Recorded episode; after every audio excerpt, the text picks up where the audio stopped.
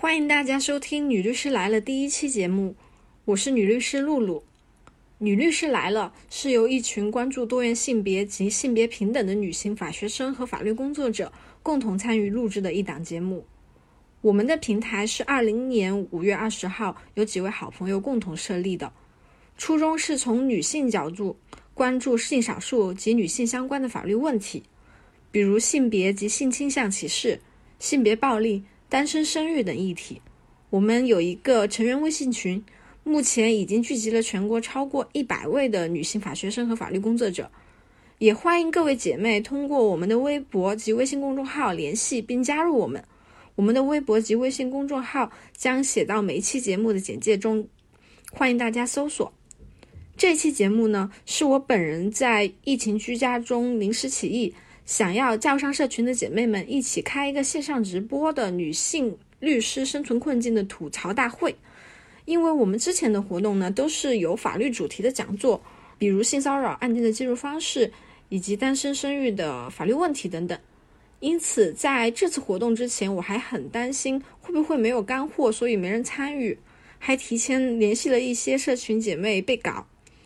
没想到发出报名通知后，一下子就有了将近五十位朋友报名，活动效果非常好。这次活动大家都听得津津有味。没想到的是，大家都同样在面对女性困境和律师职业的特殊性结合在一起的尴尬境地。因为一直有开播课的打算，所以我们几个女律师一拍即合，将这次线上直播活动剪辑成播客，分成上下两期，作为我们女律师来了的首期播客。你现在听到的是上半期的内容。废话不多说，大家可以一起听听看，身为女性的法律工作者们都遇到了哪些困境吧。我们就正式开始啦！我自己，呃，没有特别去做什么准备文字稿啊之类的，就是我自己要分享的内容，其实就是海报里面的文案。其实我一直都很想，就是跟一群女律师，就是我们或者说是学法律的，就是女性。跟大家一起来聊聊，就是作为一个女性，在这样一个还是比较传统的男性主导的一个一个行业里面，你一会有什么样的感受？就特别的个人的感受，或者说大家都一样的会有这样的感受。就是我自己的话，从学法律开始，那家里面人就会鼓励我说：“呃，你还是去考公吧，或者说。”呃，叫我去留校啊之类的，不怎么建议，不怎么推荐我去做女律师吧。甚就是因为我自己是四川人嘛，然后现在我自己在深圳这边，其实家里面人一直都不是很同意的。然后包括我在职业过程中也经常会遇到一些，我是做资本市场的飞速业务，就经常会有一些谈判、商务谈判或者说商务局，我通常都能够感觉我是里面的少数，就是。那些呃老板呐、客户啊，包括我们律师团队的中介、券商啊团队，其实都是男性要更多一些。有的时候我甚至是在场的唯一一个女性。那那个时候，我虽然说那些男性也不是故意的吧，但是比如说我们在一个桌上面大家一起吃饭，那我一定会变成那个被调侃的对象。那曾经我比较年轻的时候，可能他们就会说，呃，就是开一些年轻小女生的。笑话那现在我 人到中年，就是 快三十了，就可能就开一些就是，嗯，怎么怎么这把年纪了还没有谈恋爱啊？是不是太忙啦？然后你们你们女律师是不是呃都都那么漂亮？是不是工作太忙了没有办法找对象啊？我难以想象怎么娶一个女律师会不会天天在家里面吵架呀之类的这种这种笑话。就是我是很无奈了，我不可能当场就黑脸或者怎么样，因为毕竟还要吃饭。然后，所以我觉得应该大家都多多少少会遇到这样的事情吧。还有就是，我也观察我们同事嘛，我们很多女同事其实非常优秀，嗯，就是很多女同事已经是合伙人了，她的收入可能是远高于自己伴侣的。但他自经常，我能够从他们身上感到一个愧疚感，就是他们好像觉得自己没有更多的时间去顾到自己的孩子、自己的家庭，呃，他们会觉得很愧疚。通常就是家里面孩子，比如说我有个同事在出差的时候，他孩子在本地嘛，他在外地出差，突然发高烧了，然后他就要马上赶回去。就是就是我心里在想，刚生出来小孩发烧其实还是蛮常见的事情，难道就是爸爸呀什么的不能够就是带一下小孩嘛？但是我不知道是他们家里面的人要求，还是说他就觉得我作为母亲我必须要在场。好像即使女律师作为一个比较强势，然后甚至有可能比另自己伴侣。呃，赚的更多的情况下，你还是逃不过一个，嗯，要承担更多家务劳动的一个角色。当你没有在承担这个家务劳动的时候，你可能会自己内心会有一点点愧疚，然后，嗯，大概是这个样子吧。我就抛砖引引玉一下。我想插一个问题哈，就是那个你你刚刚说到酒局上他们应对那些笑话。没有办法，没有办法直接去躲回去，但又不好让自己，我觉得不好完全沉默下去。那我们今天要不要讨论一下，有什么比较好的回击方式？就那种不失面子的，然后又比较能让对方闭嘴的那种回击方式。我自己的方式就是他黄，我比他更黄，然后 就是黄到对方没有办法把这个话题进行下去，他觉得他会觉得怎么怎么一个年轻女孩子这么口无遮拦，他自己就有一点点。嗯，就大家就会笑成一团，然后这个话题可能就会往下面进行了。但是我也不是，我觉得这个解决方式并不是一个很好的解决方式。就如果大家有什么经验，每个人只能说。就你还得反应比较快，还得比他更黄，这个对你的反应能力要求比较高啊。但是也有可以，就是保持微笑，然后不要做回应，他会自己就觉得没有没有趣了吧。反正我觉得，就是当我黄到对方就是哑口无言的时候，我自己觉得很爽。所以这是我自己的这个一个应对方式。好，那这是我的分享啊。然后下面我们有请那个深圳猛一王羲之 给大家做分享。呃，大家好，嗯，我是王羲之，嗯，我之前呢是在纽约做律师，现在是 base 在深圳了。就过几年可能再去看看哪儿比较好吧。就我就是那种比较嗯漂泊的一个人设。呃，今天的主题呢是女性的这个困境嘛，因为。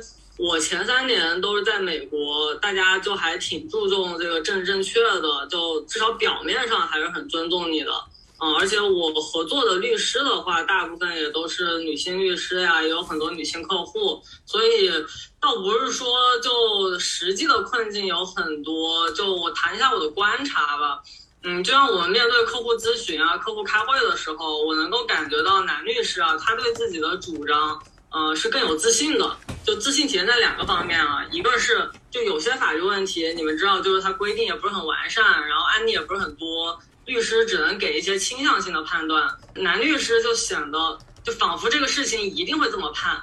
在我面对客户这种问题，就如果答案是那种 speculation，就我不会让他显得就是 fact。呃，虽虽然即使我就跟客户就忽悠客户说这个就是 fact。后续应该也不会有什么问题，但我的表达习惯的话就不允许我下意识的反应是这样的。呃，如果他这个问题回答错了，就有些男律师啊，不是说所有的，他硬是能把这个拗回来，就也许是说职业的策略的一个问题。但我感觉到的是，男性会嗯很难接受被质疑的一个局面。但女性呢，就有点相反，就是说会有点默认会被质疑，然后就会需要训练自己怎么去面对这些质疑和冒犯。就刚阿 K 也说了，其实就是在酒局上面你怎么去做，这个真的是需要刻意训练的。我后面呃，我后面在国内我也是有观察到这样一个例子。因为我上个月回国嘛，就找工作，然后就明显感觉到，就是问婚恋情况、身高、年龄，就都是男合伙人，女合伙人是压根没问过的。就这些男合伙人吧，就也不是说有恶意，就有些确实挺友好的。就还会真诚的跟你讲讲人生道理啊、职业经验啊那些，我就反过来用在自己下一场面试上。所以就是人人是没问题，但我总结的话，我觉得就是说他们会更习惯以呃冒犯人的方式去交流。所以你看，就是从冒犯相对性上来说，那有人冒犯，那肯定就有人被冒犯。那女性确实就经常会感觉到一些。若有若无的，就是那种你说出来就是你在较劲，然后你不说就是会憋屈的那种时候。嗯，我也经常会修炼自己，呃呃，我自己也会经常修炼这个课题啊，就是说怎么以一个轻松体面的方式来去回击一些不那么礼貌的问题，就也不用太认真的回复他，因为比例原则嘛，就罪责刑相适应，你也就不能跟人吵起来，就也不好。呃，就比如说有一个男合伙人啊，他就是也是深圳一个所，他就问我，他先特别 nice 的铺垫一番。就说什么哎，律所呀，就讲究人和性，配合很重要，就叭叭叭叭，然后最后落脚到说，那你现在是什么感情状况呢？然后我一看，哎，人家也确实是一个面相其实挺和蔼的一个中年老实人，就我也不想直接翻脸，我就，但我也不想老老实实回答他，就让人觉得女律师就是得有义务去交代自己的这种呃感情状况啊，就家庭情况。所以我就说，呃，我现在是单身，但我可能明天就结婚，也可能十年后再结婚，也可能一辈子不结婚，反正这都说不准啊。但这个就不会影响到我的专业素养和工作质量啊。就还是您觉得有什么顾虑呢？反正就这样子把这个球就扔回他了。然后当然他就会说，啊，没有啊，我就随便问问，就只是聊天啊，怎么怎么的。就现在呢，我最后跟的还是一个女合伙人，就也跟我在美国是一样的，就我在美国也都是女合伙人。就她最打动我的一个地方呢，就是她她也有跟我讲到婚恋问题啊，但她不是说问我的情况，她就是说你的人生规划呀，就女性在平衡事业家庭上面会面临呃负担比较重，面临更大的挑战，所以要好好走好每一步，就是很嗯推心置腹的告诉你这些事儿。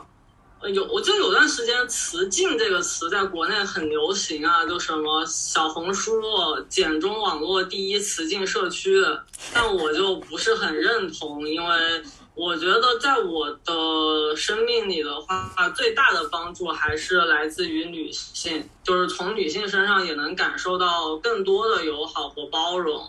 就跟我们现在这个活动一样嘛，你看，就这种分享，girls power，girls help girls，所以我们要一起，就是把女性啊，也包括男性在内，从这个父权体系下就拯救出来。差不多，我的分享就是这样。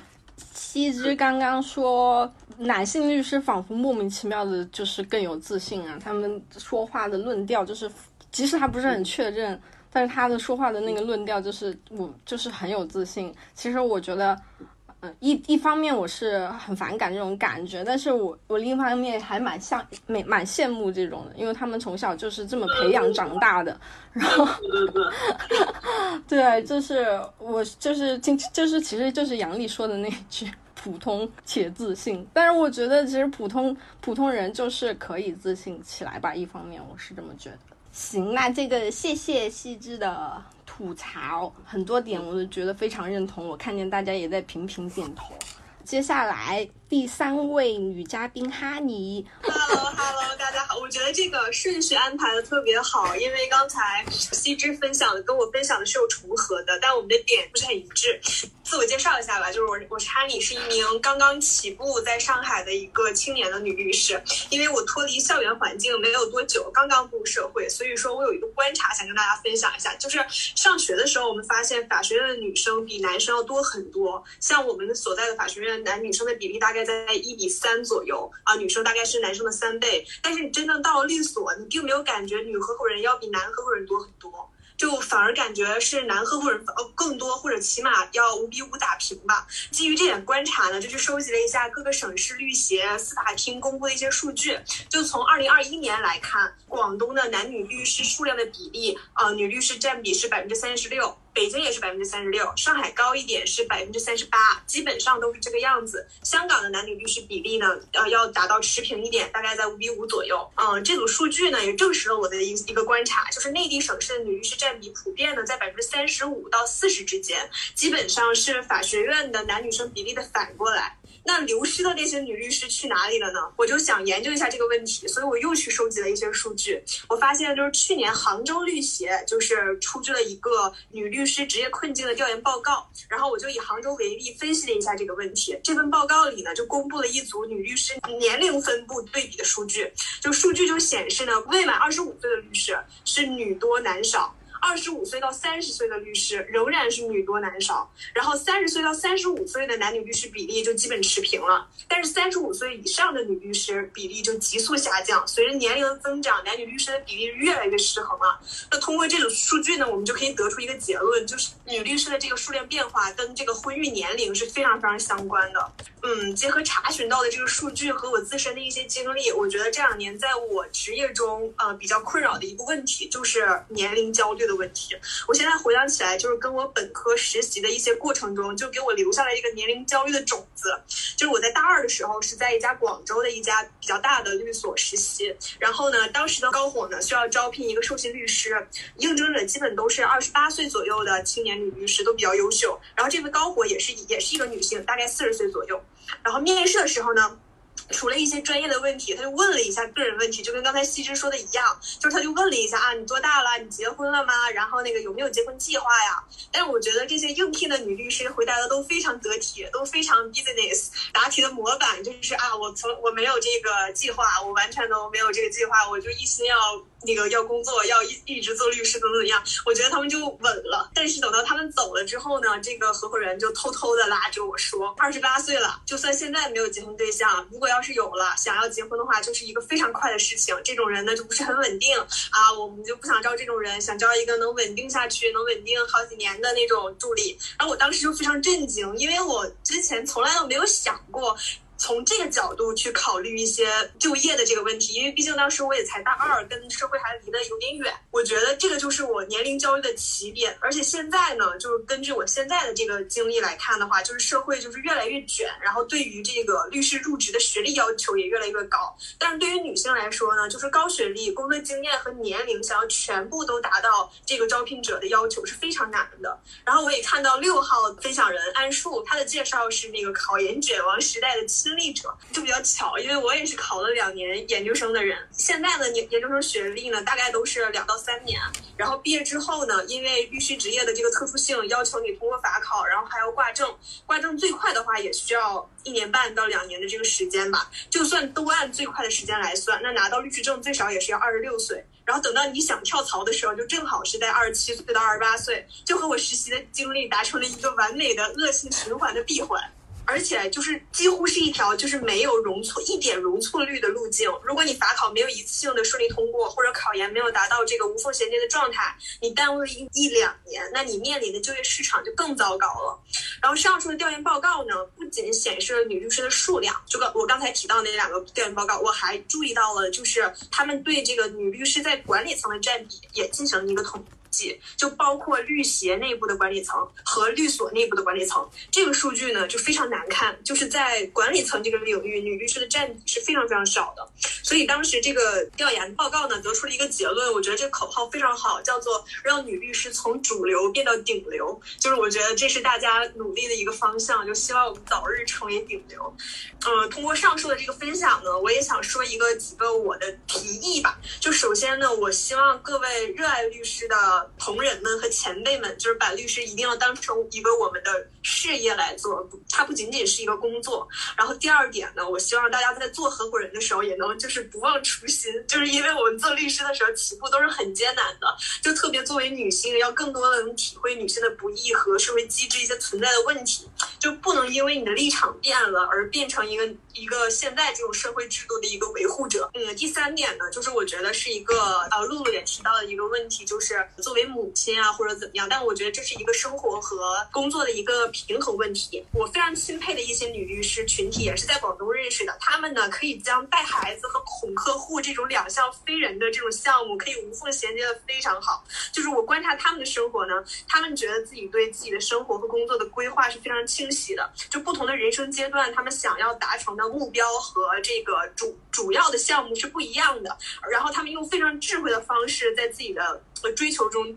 去奋斗，他们这些人呢，有些人觉得工作太疲惫了，然后边边际收益越来越少，就重返校园去充电了。也有些人呢，为了孩子的教育，一年就接五个案子，然后剩下的时间陪着孩子要长大。然后有些人呢，就教育客户，就是规定的时间内打电话，就是他醒之前和孩子睡之后都不能打。而且我看他们就是这个实行的效果都蛮不错的。其实大部分高质量的客户是会理解你的，不是会就是什么时候都让你 on call 啊或者怎么样。有可能那些要求非常稀奇古怪的客户，并不是我们主要的目标群体，对吧？我觉得啊这就是女性智慧，就是他们在在女律师和的生活和实践中，把女性智慧发扬到了极致。所以我最后呢，我也想就是喊一句口号吧，就主要是喊给自己，嗯，做律师一直是我坚持的方向，然后未来如。无论如何艰难，我也不会转行的。就像刚才说的这些问题，就其实我们每个人在成长的过程中都遇见过。就包括露露说她是飞速，其实我原来呃做了一段飞速之后，然后呃通过律师的一些推荐，我还去券商待了一小段。就是这个环境真的是让人其实挺望而却步的。而且我不太巧的是去的是就是对对女性最不友好的券商。嗯，我就我就说我要给自己打一针强心剂吧，就是我一定要做下去，然后用我的专业能力和女性智慧让别。别人和自己都能过上更好的生活，加油！说的好，我觉得那个哈尼真的是有好狠狠做功课，刚他的很多那个男女律师比例啊，包括就是女性会随着那个年纪，女律师的比例越来越低，这个真的很不看那些数据，我们在日常生活中也能感觉到，就是现在来说，呃，女助理。或者说刚刚的低年级女律女律师，我们觉得还是蛮多的，但是再往上面看，就是你女合伙人啊，女高伙就是会越来越少。然后，嗯，有的女高伙呢，她可能没有女性意意识，并不是很强，就不一定是你的上司是女性，她就一定能够体察到你的现状，这确实是一个事实。然后我觉得说很多点都是说的非常好，谢谢谢谢哈尼的分享。好的，那下一位。刚才提到上海疫情嘛，我知道深圳疫情非常严重，但是上海疫情真的也蛮严重的，也是二零二零年以来最严重的一次。啊，接下来呢，我们就应该是小花吧，小花是在长春是最严重的地方。好的，那那 你直接帮我 Q 了，那我们有请有请小花。接下来就是一个，然后先介绍一下我自己，我是小花，一个三十加的女律师。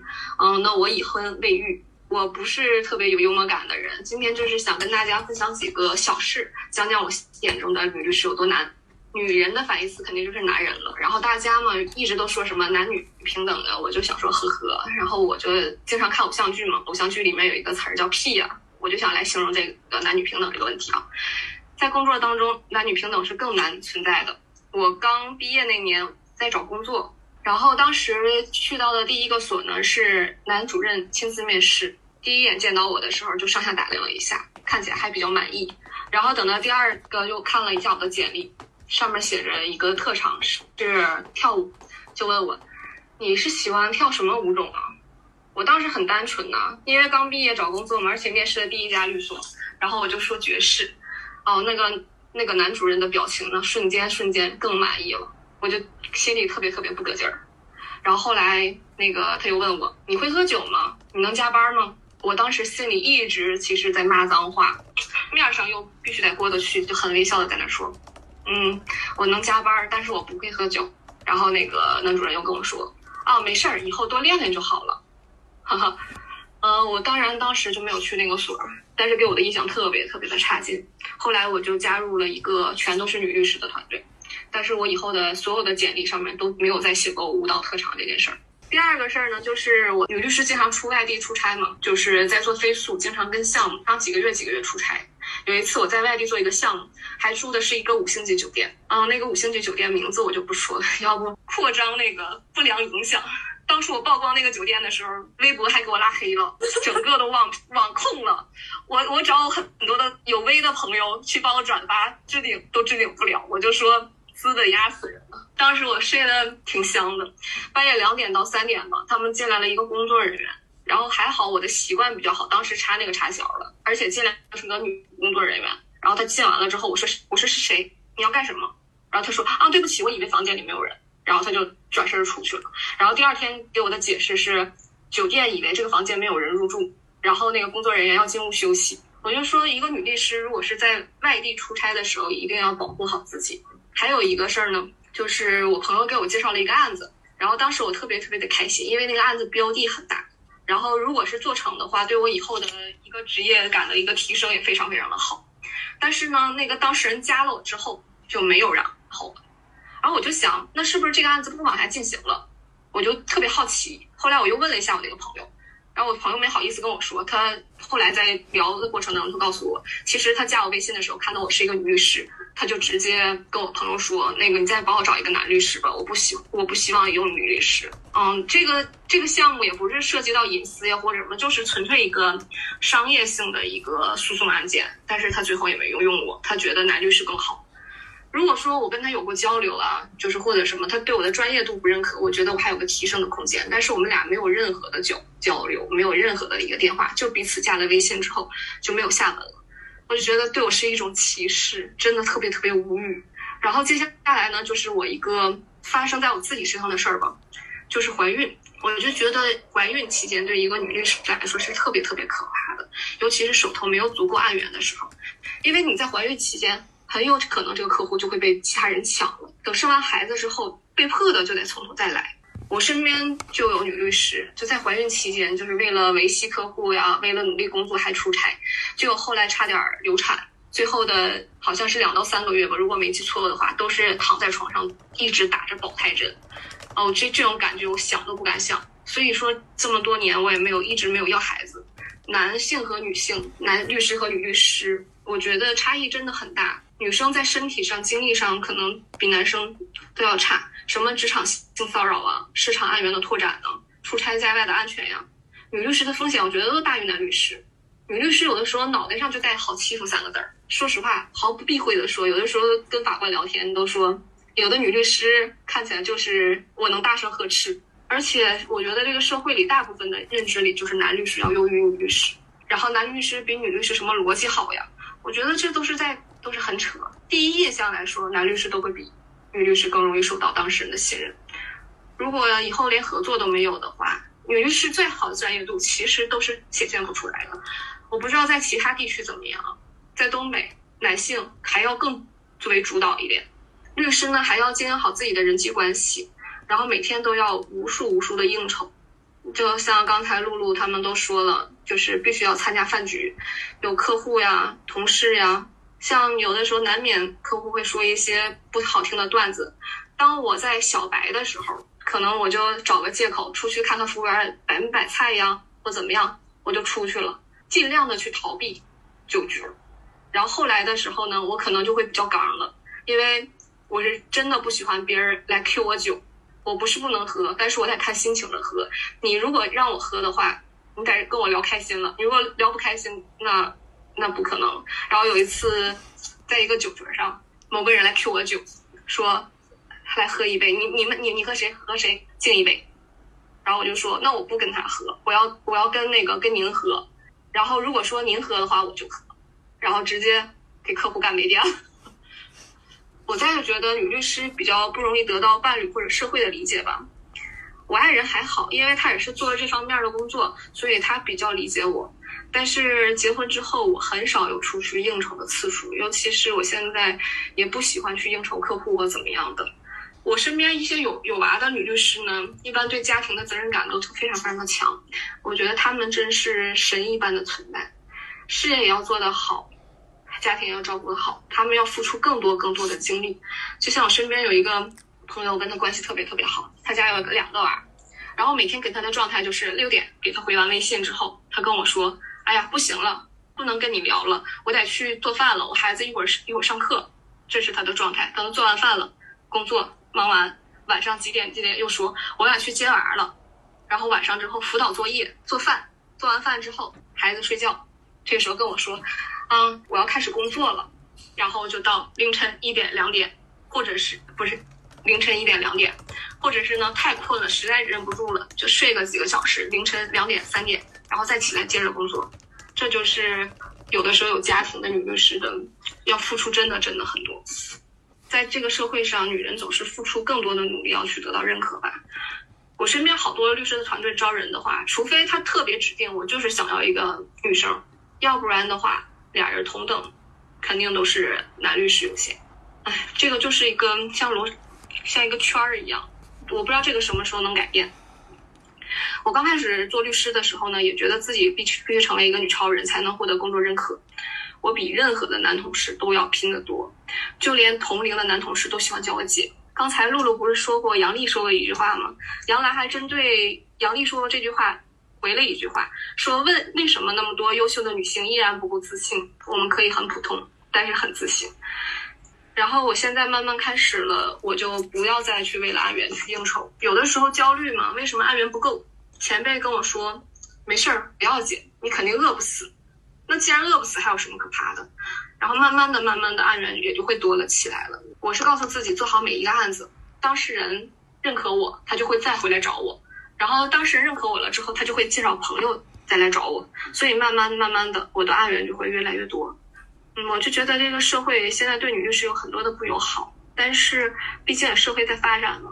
我还是很看好，嗯，就这样。首先就是刚才娇姐说到这个工作量和身体的这个原因，就是说男女身体结构可能有一些差距啊，然后就是可能他们就更能加班呀或者怎么样。这一点当年我深有体会，就是在那个券商的时候，大家同样是干到三点，那个时候我还生理期，我真的是要不行了，或者说前一天已经通宵了，第二天还这么干，但我旁我看我旁边的那些男的都仿佛像生产队的驴一样，你知道吗？就当时我我还跟资本家共情了一下，就是。说，假如我要是老板，可能我也选择那个产出更多的驴吧。我当时还这么想了一下，但其实我现在以我现在的想法想，根这根本就是病态的社会，就是不应该让劳动者付出这么多。我们在正常的八小时范围内是不应该得到这个。我们大家都工作八小时的情况下，我觉得我的工作完成的比旁边的男生都好。这是我的第一点，第二点就是我现在的一个困境，就毕竟我是现在刚刚在上海起步做一个律师，那我的这些案源呀什么的，嗯，大概都是就是外企总监呀这个级别，他们大概都是四十岁左右的男性，他们就会觉得你是一个年轻的小姑娘，因为我们现在的合伙人呢对我比较比较器重吧，就是可能很多的案子都让我自己去谈，然后包括一些跟法官的沟通啊，都让我自己去，那。这些就是法官还好，但是像这些客户呀，他们就会觉得啊，你就是一个年轻的那个小律师，刚起步，小姑娘，什么都不懂，也没点社会经验，他们就会觉得说你不够专业。